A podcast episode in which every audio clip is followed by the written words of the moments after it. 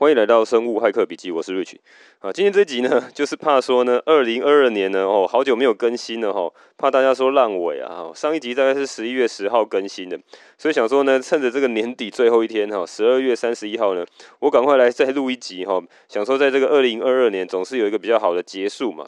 那因为呢，这个放假嘛，哈，想说已经年底要跨年了，所以呢，我不在家里哦，所以我没有用我原本常用那个录音设备哈，我已经在外面休假了哈。那我就用，我就带了一支录音笔。那这录音笔呢，是比较我早期在录 Podcast 的时候呢，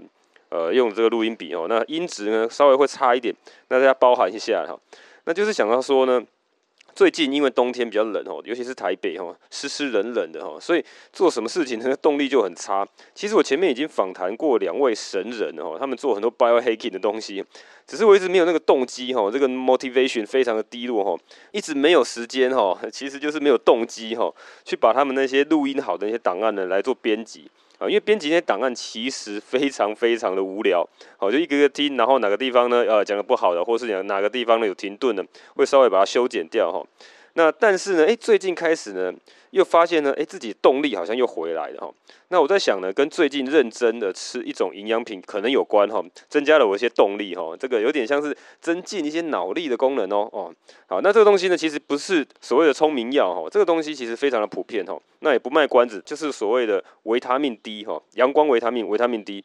那在很多的研究上面都有讲到说呢，维他命 D 其实不是只是为了让你的骨质好，不要有骨质疏松哈，增加钙质的吸收，好，这是最常听到的一个用途哈。除了这个以外呢，其实维他命 D 会影响到全身各个器官大大小小，据说有几千个基因的调控，哦，都会根据维他命 D 的含量的多寡来去做一些身体的微微小的一些调控哈，包括你会影响到压力的感觉。包括哈，你可以让你更快乐哈，包括让你睡眠更好，它甚至会影响到你做事情的动机哈。那因为我最近在休假嘛哈，这几天在外面休假哈，没有在自己的这个原本录音的这个环境下哈，所以我连电脑都没有带。那也就是说呢，我今天录音呢，完全是靠我最近 study 哈看了。其实我最近看了很多关于维他命 D 的那些研究跟一些书籍，还有一些论文哈。那讲到这些东西呢，我就是完全凭脑袋哦，一拍脑袋就想说讲什么就讲什么。所以呢，大部分那个没有很精确的数据的，大概就是一个印象中的这个东西。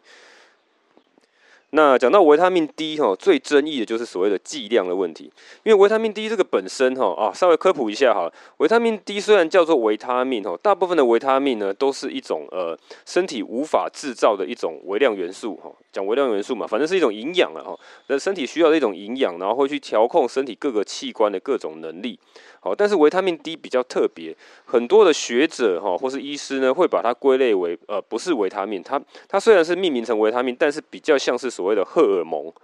那讲到荷尔蒙，好像大家都会比较害怕哦。荷尔蒙好像是一个比较危险的一个东西。那事实上，它比较像是荷尔蒙的前驱物哦。所谓前驱物，就是说它需要经过身体里面的代谢跟转换，才可以转换成身体比较会能够能利用的一些荷尔蒙哦。荷尔蒙会调控各种的机能嘛，哈，包括性荷尔蒙啊，或者是所谓呃肾上腺素这种荷尔蒙哦。那所以维他命 D 才是为什么可以去影响到身体各个方方面面的这些功能呢？那今天讲到哈，最大的一个争议就在于说维他命 D 的剂量要吃到多少？好。维他命 D 是人体非常需要的一种微量元素啊，一种营养或是一种荷尔蒙哈，不管 whatever 是什么东西，它是人体真的很需要，而且是需要从外部来补充的。你的身体里面其实很难去制造足够的维他命 D。那补充维他命 D 有有两三种方法哈，最主流就是两种。第一种最简单啊，也不是最简单，是人类的基因哈，人类这个生物体或是大部分的生物体，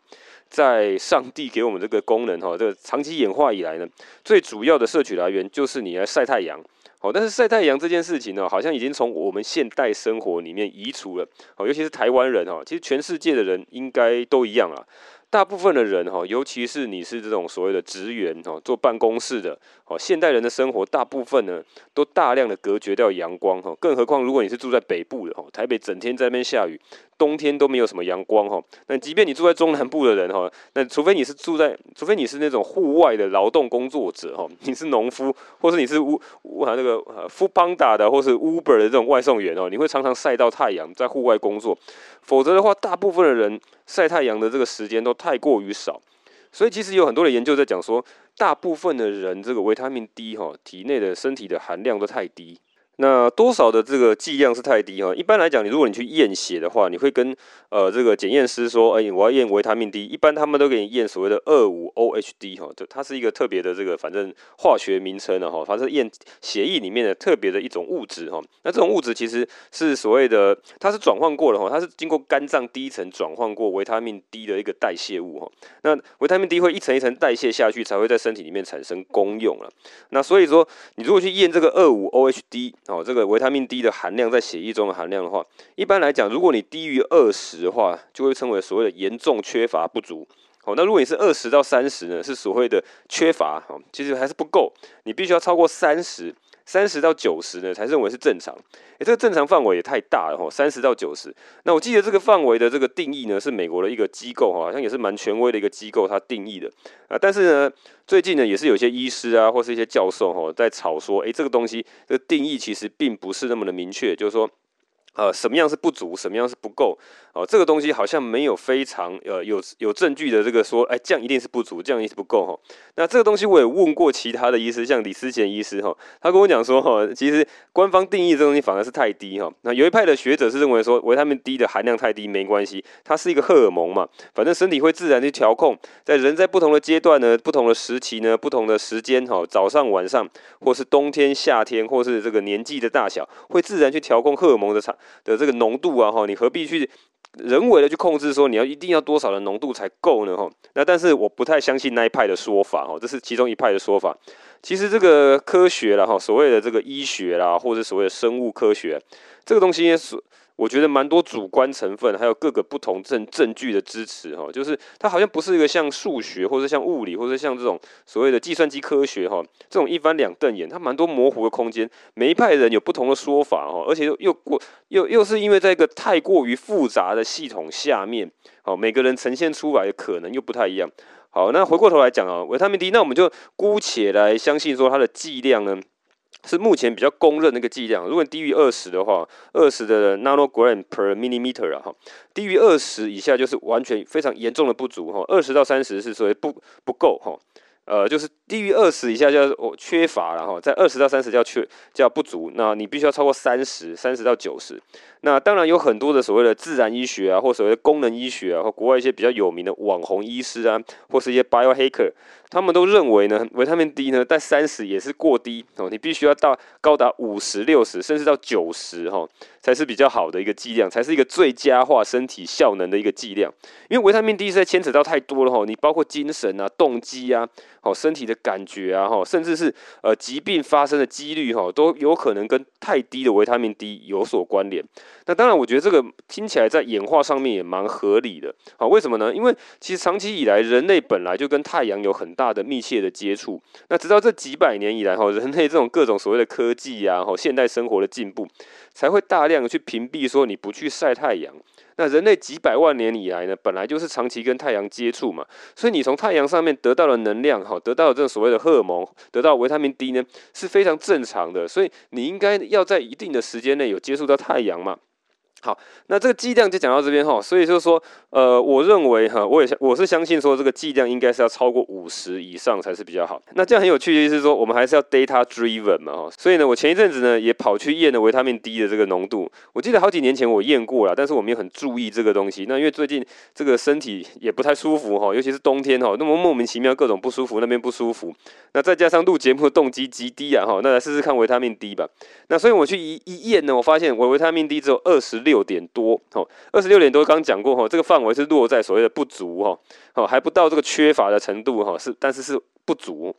那这不足的情况，我就想说，好好吧，而且我验之前呢，我还是连续晒了一个礼拜的太阳。哦，那时候呢，其实已经是冬天了，但是偶尔太阳还是会出来哈。有时候没有云，太阳还蛮大的，所以我是挑中午的时候呢，特别在日比较大太阳的情况，跑到屋顶里面呢哈，而且是脱光上衣哈，脱光上衣然后就打赤膊了哈，上身上半身哈，去露去特别露出来呢，去照那阳光哈，晒阳光晒个十五分钟到二十分钟，也不是很短哦，不是晒两下子哈，但晒到晒到我觉得说，哎还不错哈，暖暖的哦。那因为阳光其实没有很热啦，哦没有到非常大，所以我其实根本没有完全没有晒伤哦，晒晒太阳其实要注意哦，晒太阳要避免晒伤哈，但是要晒到足够的时间才有足够的维他命 D 啊。我记得有个数据啊，哈，这也是之前查的一个数据。啊，现在没有手边没有资料哈，就是我大概凭我的印象讲，我记得有个研究是在讲说，诶，这个是看报道的，我没有直接去看那个论文的研究。他讲说，在英国的这个阳光下面呢，如果啊，因为你知道英国是比较高纬度的阳光，所以即便是夏天的阳光，他们的这个。呃，阳光的强度可能也没有像我们这种亚热带国家呢强哦，所以在英国的阳光下面，如果你在白天的正中午呢，能够照射十三分钟的阳光的话，连续照射十三分钟的阳光哈，你把你的呃手臂啊、大腿啊都露出来哈，就是夏天的这个打扮露出来呢照射呢，你其实相当于可以摄取一万个 IU 的剂量哈，像一万个 IU 就是一般营养品的这个维他命 D 的剂量都是用 IU 哈，所谓的 International Unit 国际单位。哦，那不像一般其他的营养品都是用什么毫克啊，或 mcg 啊，哈，微克哈来来计算，维他命 D 反而是用我所谓的 IU 哈，国际单位 International Unit。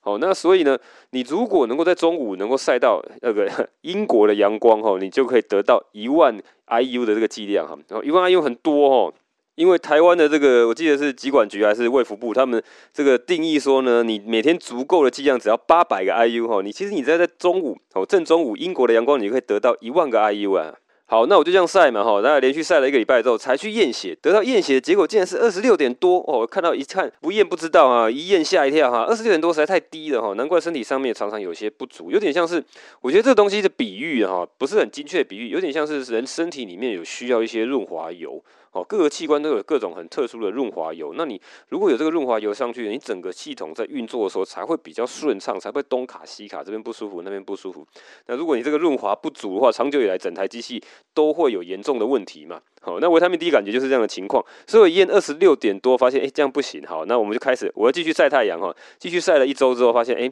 这个太阳呢时有时无哈，要特别去晒太阳。其实。大家会觉得说啊，晒太阳好像是免费，其实不是，这是成本最高的一个方法哈。你必须要找到一个地方哦，你还要可以露出你的这个各个皮肤的部位可以晒哈，不用去在意别人的眼光哈。你还可以把啊，像比如说，如果你这样所谓的高强度或是比较短时间能够晒到足够的剂量，你最少要上衣脱掉吧哈。呃，这个情况，如果是女生的话，可能要穿一些这个所谓的运动胸罩之类的哈，这比较大面积的这个皮肤露出来哦，才能够晒到足够的阳光。好，那这个非常麻烦啊。像我是跑到自己的顶楼啊，反正顶楼大部分时间是没有人的。好，那那如果你今天不是在家工作的人哈，你是在外面工作，你在上班的时候，你要找到一个这个这个地方，成本之高啊哈，真的非常麻烦啊。而且要在中午的时候。好，这边讲到这个维他命 D 为什么要在中午？我这边稍微聊一下，这也是之前查到了一个资料哈。因为维他命 D 从太阳里面如果能够转换的话，它转换的过程其实蛮复杂的，是在皮肤的这个表皮组织里面呢。呃，我记得是表皮组织有分五层哈，比较底层的表皮组织里面，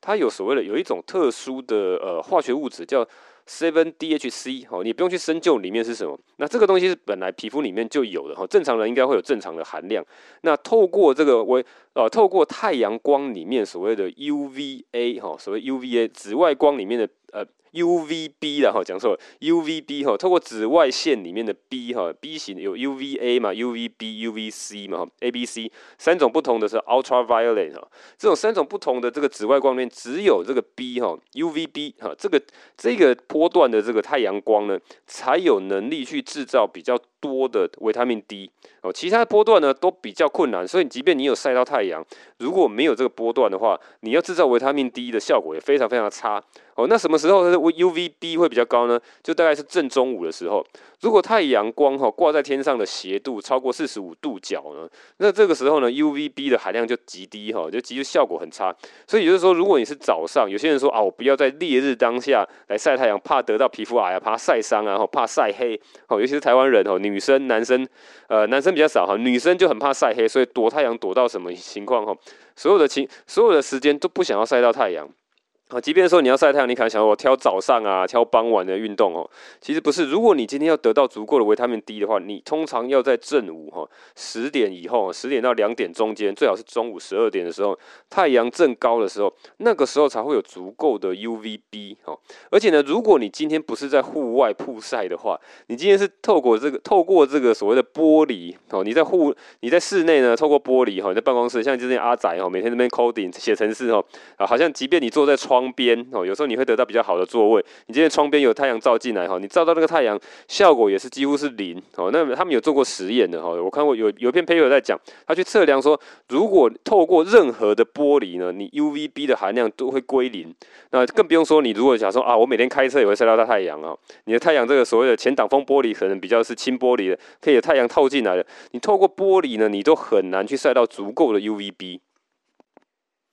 好，那知道这些冷知识之后呢，我想可能蛮多人知道这个知识了哈。那我知道这个知识之后呢，就当然就跑到顶楼去好好晒嘛。晒了一个礼拜之后呢，而且我想说这样晒也不是办法哈，太阳也没有那么多哈，常常感觉也是没有晒到足够，所以就开始吃营养品了。那就把家里这个祖传哈，也不是祖传啦，前好一阵子以前就买了，好买了这个维他命 D 哈。所以你要买到维他命 D 还不还容易哈，因为台湾政府。哦，前一阵子抓的比较严，所以你在 iHerb 上面呢，你要买到高剂量的还真少。哦，所以高剂量是超过八百以上就在高剂量，因为台湾政府是规定说八百以上好像是有点接近使用药物等级的。好，所以如果你是营养品等级，必须是八百 IU 以下的。所以你要在 iHerb 上面买到比较高剂量还比较难哦。不过前一阵子比较容易，我我好几年前呃一两年前我有买啊。不过那个维他命 D 已经放了一阵子，不过反正我就把它翻出来开始吃了。好，那开始吃我就吃了两千。好，讲到这个剂量来讲哈。大部分的这个主流机构呢，不管是国内还是国外哈，反正国内的机构应该也是参考国外的一些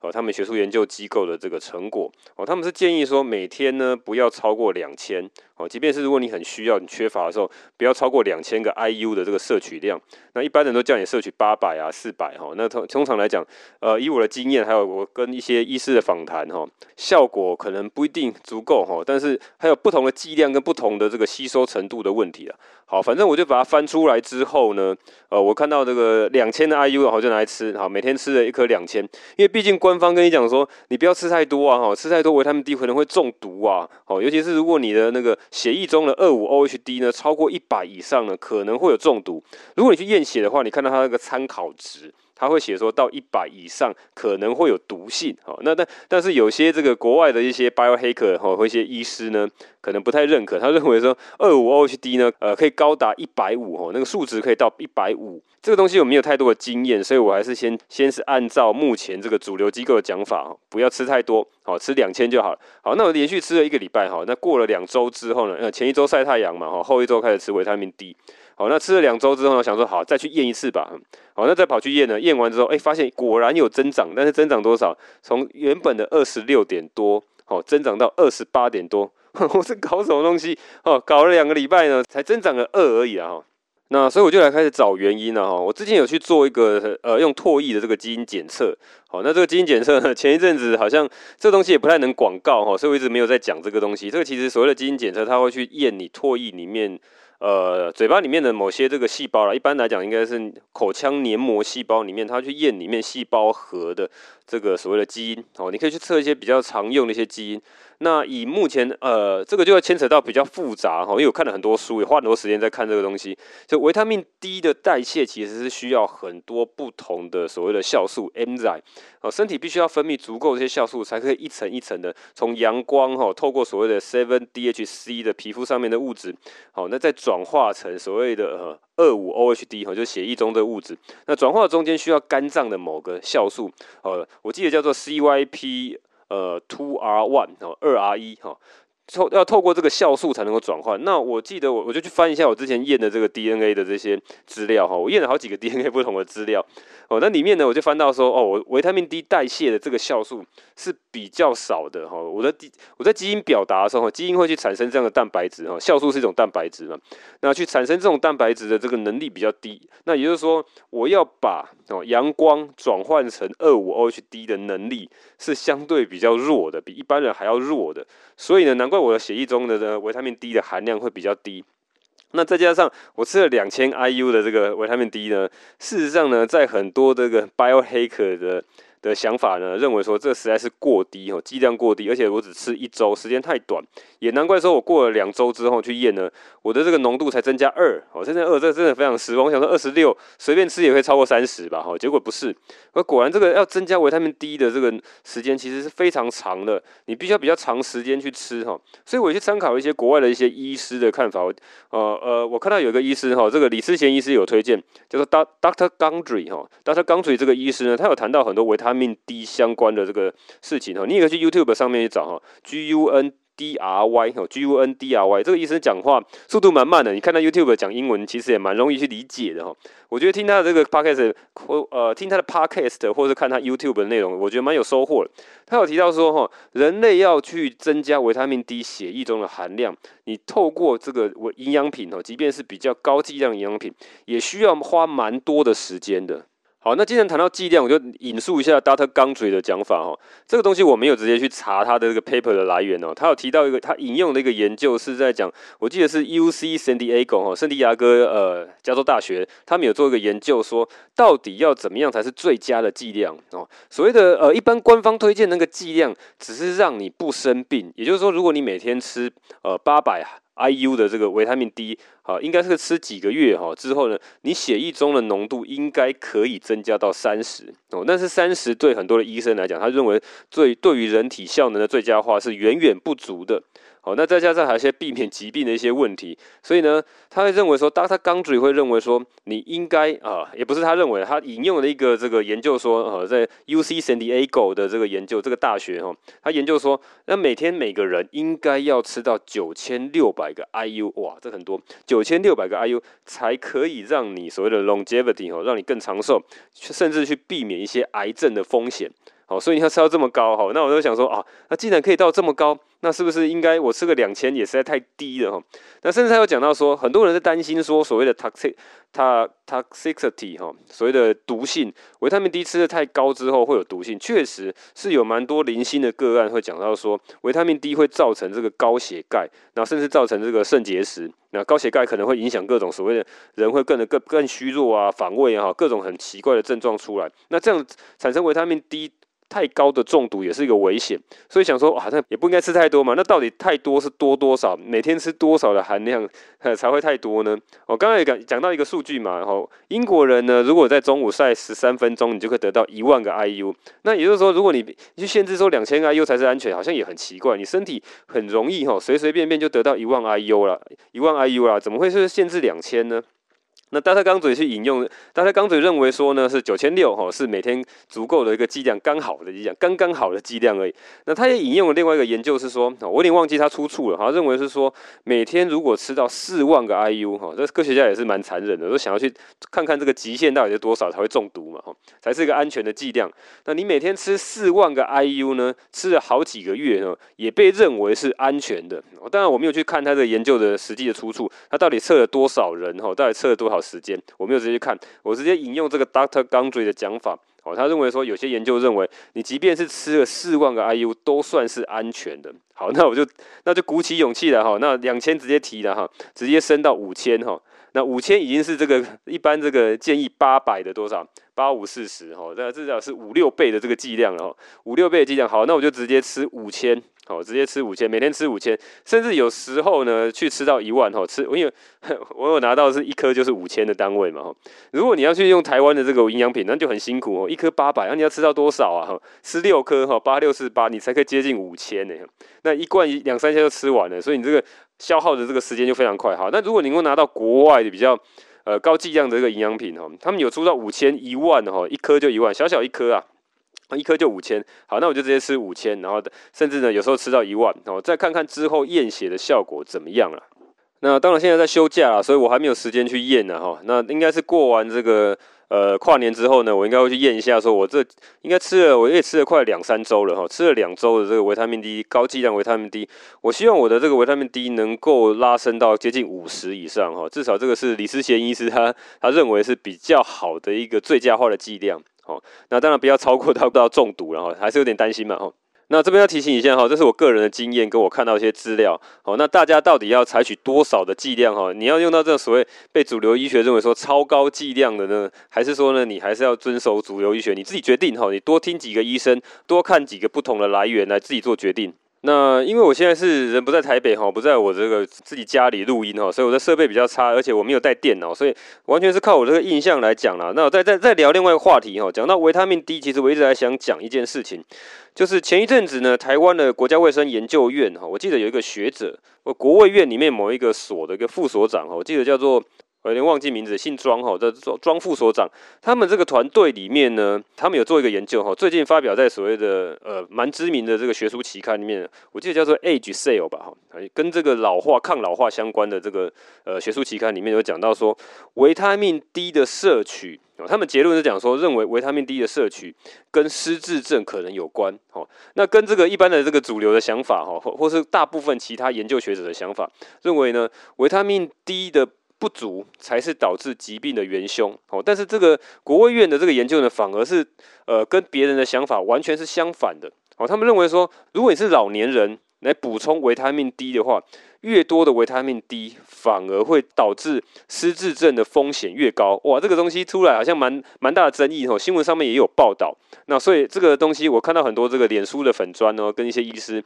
都有跳出来来解释这个研究到底它到底该怎么样来使用哦，到底该怎我们怎么样看待这个研究对我们这实际上面影响哦，到底该不该吃维他命 D 哦哦，那吃维维他命 D 不足呢，身体会不好哦，吃太多还会得失智，诶，这好像不太对吧哈？那我也仔细的去看他这份研究啊，这是国务院的研究哈，就蛮有趣的。我仔细翻了这篇研究啊，不过手上没有这篇研究了哈，完全是我靠我印象中的这个想法哈。第一个哈，他他这个研究就在讲说。他做了三件事情，诶，这我觉得他他这个研究算是蛮花时间的，花蛮花蛮多力气来去做一些分析跟统合，然后给你这个结论。哦，但是这三个东西都不是最高等级，所谓在人体上面做的随机双盲对照，哈，不可能是像药物这样去做实验的。毕竟他只是在讲这个营养品。那当然，它的标题非常的耸动，然后他直接讲说维他命 D 的营养补充品。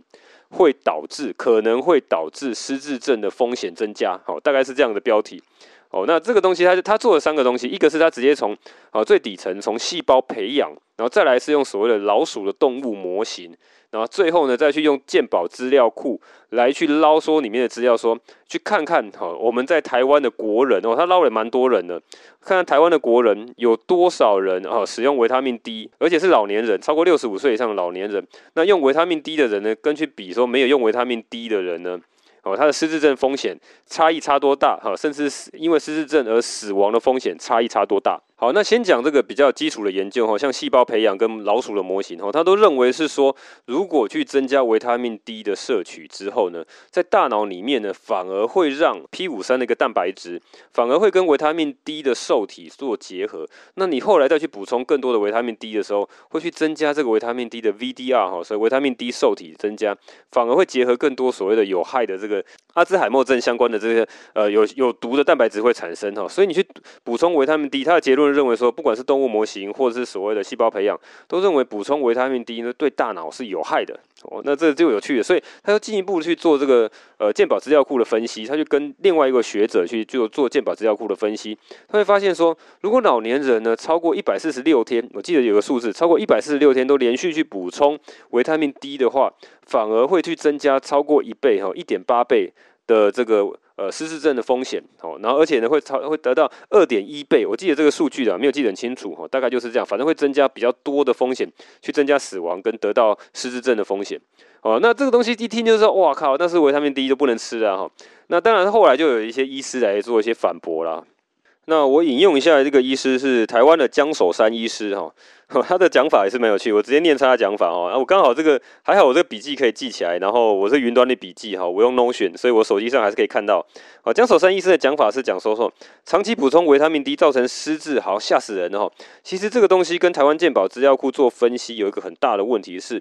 台湾在健保资料库一般都是医生来治病。哦，它使用的维他命 D 呢，跟市面上所谓的维他命 D 是完全不一样的。它其实是一种药物。哦，还记得我们今天讲的说，维他命 D 是是需要经过多次的这个所谓的代谢，才会成为这个活性的荷尔蒙。哦，它其实维他命 D 不是荷尔蒙，它是一个荷尔蒙的前驱物。那你必须经过肝脏跟经过肾脏的代谢。那刚刚讲到二五 OHD，二五 OHD 哈，这个血液中的这个含量是要先经过肝脏的代谢，才会成为这个这样的化学物质，你能够测量得到。但是呢，这个健保资料库里面，它所分析的的的这个是使用所谓的药物哈，那这个药物呢本身是已经是所谓非常活性的，它经过两次代谢哈，所得到的这个活性的维他命 D 二，这个讲的比较白话，大概是这样子啊哈，比较复杂是它有不同的这个呃学名哈，得到的这个维他命，所以直接吃的是所谓的药物。那这样的话好处是说，它可以直接去治疗所谓的。呃，钙质不足或各种的疾病，那就是因为说这个病人可能有需要，所以这医生才会开这样的药物嘛。那江守山医生又讲到说，这跟市面上这个所谓的非活性哈，我们一般吃到维他命 D 三哦这种东西，或是从太阳里面摄取，太阳晒太阳得到的维他命 D 呢，都不是活性的，需要经过身体各种代谢。那我们知道说，其实身体其实是很精妙的一个机器。它当它需要某一些化学物质的时候呢，当它需要某些荷尔蒙的时候，它自己会去调控。所以你给它的是呃这个所谓的柴火，那它的到底要去燃烧开个多大，或是要怎么什么时候需要产生多少，进入哪些细胞，都有身体里面非常复杂的调控机制。那如果你今天是 这种医学，就真的是很暴力的黑客。你今天是如果哈。好，如果你已经跳过前面那些步骤，哈，你想说哦，前面那些代谢能力可能比较差，就像我可能有些这个 enzyme 哈，有些酵素呢比较少呢，就没办法转换成后面的这些化学物质嘛，活性的化学物质。那呢，我就直接在这个药厂里面呢，直接做好这样的药物哈，直接就 hack 前面那些步骤都不用了哈，直接跳过来，直接给你吃一颗药，那这颗药直接是最活性的，因为它其实代谢好几层的哈，经过肝脏是一层，再经过肾脏又有这分，又把它这代谢成另外一种活性的化学物质哈，一种。活性的荷尔蒙哈，那让你能够直接去利用哈，增加钙质的吸收啊哈，增加血钙，增加维他命 D。那在国卫院的这个研究里面，就是呃，就是直接使用这个活性的维他命 D。好，那所以江守山医生认为说，这个东西的研究呢，其实是一件误导哦。它标题是在讲维他命补充品，但是里面的研究呢，反而是用这个所谓活性维他命 D。那当然，这篇研究其实做的蛮完整哦。他有去看这个大脑，这个老鼠的大脑里面，他去解剖这个老鼠的大脑，然后去用各种实验去看，说增加维他命 D 的摄取到底是对这个。呃，阿兹海默症到底有没有什么影响哈？毕竟他们是这这方面的专家。那这我就看一下说，江守山医生并没有提到说他其他的试验。那当然，其他的试验包括这个所谓的细胞的培养啊，或是动物的模型，相对来讲跟人类都比较远哈，所以它的证据等级会比较低哈。但是我们也不能忽略这个问题，所以我去翻了一下这个原文哈，关于这个呃国卫院的这篇研究的原文，看有没有其他的学者来评论它。一看，哎，果然有，因为这个争议实在很大。果然是国外呢，有两篇的学者呢，其实是非常的来反对这篇研究结论所下的哈，所他所推论出来的这个结论呢，好，当然这个我们知道科学根据需要更多不同的研究来得到才才可以得到一个大家共识的结论嘛。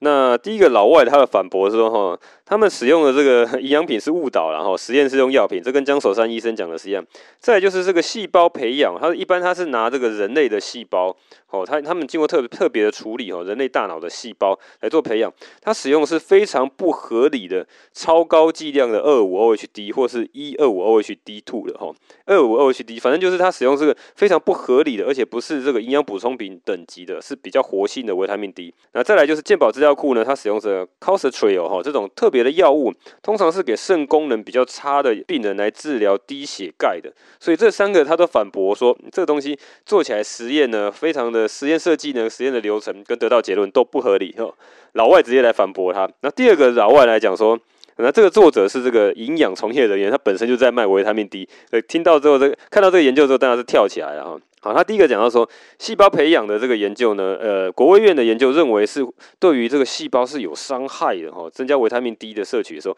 是有伤害，这反而跟其他哈，这个老外讲的，他说跟其他的研究前面已经做了很多很多人也做过类似的研究，跟其他的研究是完全冲突的，做出来结果完全不一样。在老鼠动物的试验呢，他发现说老鼠的这个阿兹海默症的这个模型哈，跟人类的阿兹海默症模型其实有很大的差异，所以就就是为什么说，其实在做很多阿兹海默症的研究，哈，尤其是药物的研究，用动物都做起来很好，但是在人类身上却做出来效果就不佳，哈，所以动物跟人类还是有很大差异。他特别点出这一点，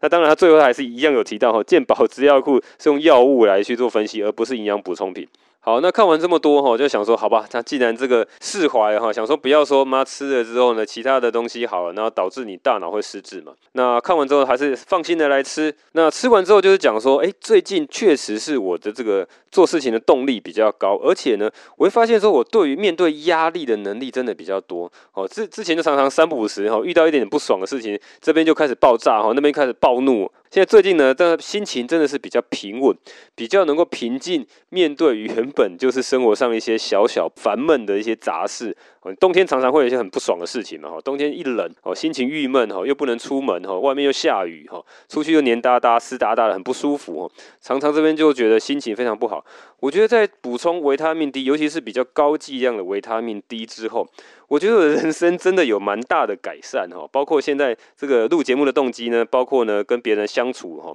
心情真的是有比较愉快、轻松了，哈。那讲到这个东西哈，我觉得这是我最近的感觉啦。那当然是我在过完这个跨年之后呢，我会再去验，再看跟大家讲说我到底这个维他命 D 可以拉到多少程度。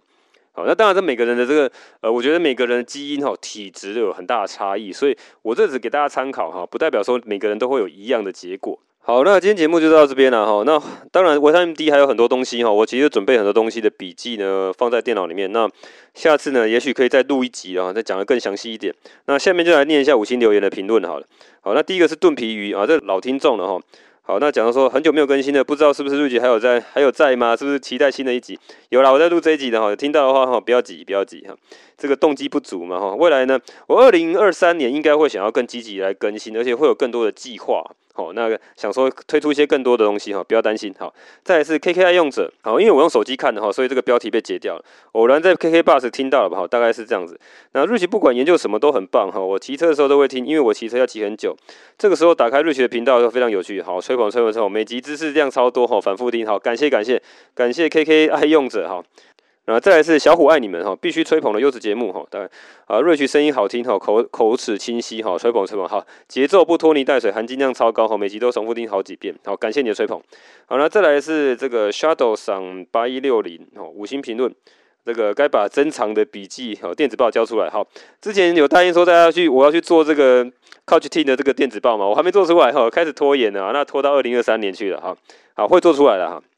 啊，再来是阿甲哈，超赞的一集啊！谢谢大，谢谢瑞奇大最新一集，值得听哈，有料，好吹捧吹捧，感谢哈，这也是老听众的吹捧。好，那再来是新优质好节目哈，第一次留言给生物骇客笔记，好，谢谢你的这个吹捧。好，那再来是珊妮老师，好，这个也是吹捧哈，前面那我就不念了，他叫做瑞奇口条甚佳哈，思绪清晰哈，因为我现在人在外面啊，不好意思，这一集先不要念那么多了。啊，不要哈！既然你写，我就念一下哈。瑞奇太惊人了，不仅思绪清晰，口条甚佳，而且懂得又多，肯肯深入钻研，许多议题都深入研究明星哈，内容引人入胜。好，好，谢谢，谢谢，感谢。那你说私心要问一下哈，怎么样去增加免疫力的方法哈，让听众习得一技之长保平安？现代人免疫力实在太容易下降，才导致大家无法对抗一些细菌病毒入侵，哦，无法抵御自身的哦，没有太好的抵抗力来抵抗这些病毒细菌了哈。好，那关于这个哈，三里老师，那因为我看到你这个流眼睛流十月多就流，应该是之前我得阿九感冒那集，你听完之后有感嘛？那刚好这一集我讲到维他命 D，那维他命 D 本身也是一种很棒的一个免疫调节的方法。免疫调节的一个呃维他命，那你你会知道说，大部分的人哈啊，这个我稍微再讲讲详细一点，因为维他命 D 在免疫上面的这个调节，在研究上面其实我觉得蛮惊人的，尤其是根据这个 COVID nineteen 这几年来的研究，有蛮多大量的研究。那当然呢，维他命 D 这个东西赚不了钱。所以它不太会有所谓像药厂一样哈去做非常严格的随机双盲大规模的试验呢，你花几十亿美金去做，几亿美金去做这样的研究，看它能不能够治疗这个 COVID-19 是很难的。那当然我我有看到一两篇，那当然它的结论都是来打脸维他命 D 没有效果。那他们的做法就是，如果你已经得了维 COVID-19 很严重送医的时候，然后呢，他们做实验呢去做，给你大量的，给你好几万还是好几十万个 IU，好像二十万个啊，有非常高剂量维他命 D，然后去比对两组哈，看看到底用维他命 D 这一组是不是能够比较容易出院脱离险境哈，住院里面很严重重症的病患，那结果当然是没有显著统计，好，统计不显著哈，我觉得效果不好，因为你已经住院了，身体已经不够好，必须要是在你还没有得病之前就先把你体质养好，因为你知道，像我这我在要去提升维他命 D 的这个浓度。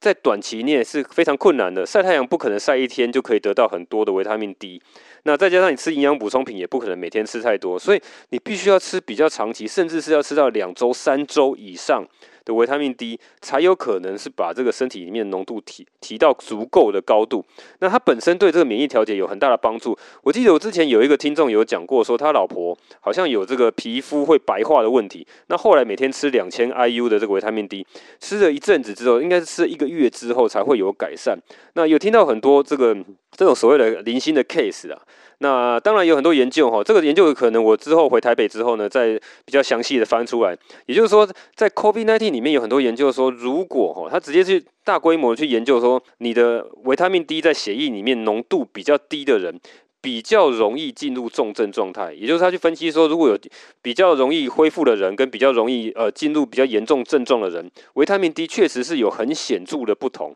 所以维他命 D 的浓度越高的人呢，反而他的得到这个重症的比例比较低。哦，这个是蛮明显的，不同方面的这个单位做的研究都得到类似的结果。哈，也就是说，你今天可以参参考一下哈，去适量的去补充维他命 D。那当然，你如果可以找到呃这方面相关专家的医师哈，先去看诊，然后问问问他的意见，甚至呢，你应该是要去验血，看看你本身到底维他命 D 的含量是多少，再去去决定说你到底要补充多少维他命 D 的剂量跟吃多久。那大概回答到这边了哈，那我后面这不知道有没有念过啊？这应该念过了，好，这个是最后一个留言。好，那今天就这样了，我是瑞曲这里是生物骇客笔记，好，大家新年快乐了哈。那今天就这样了哈，拜。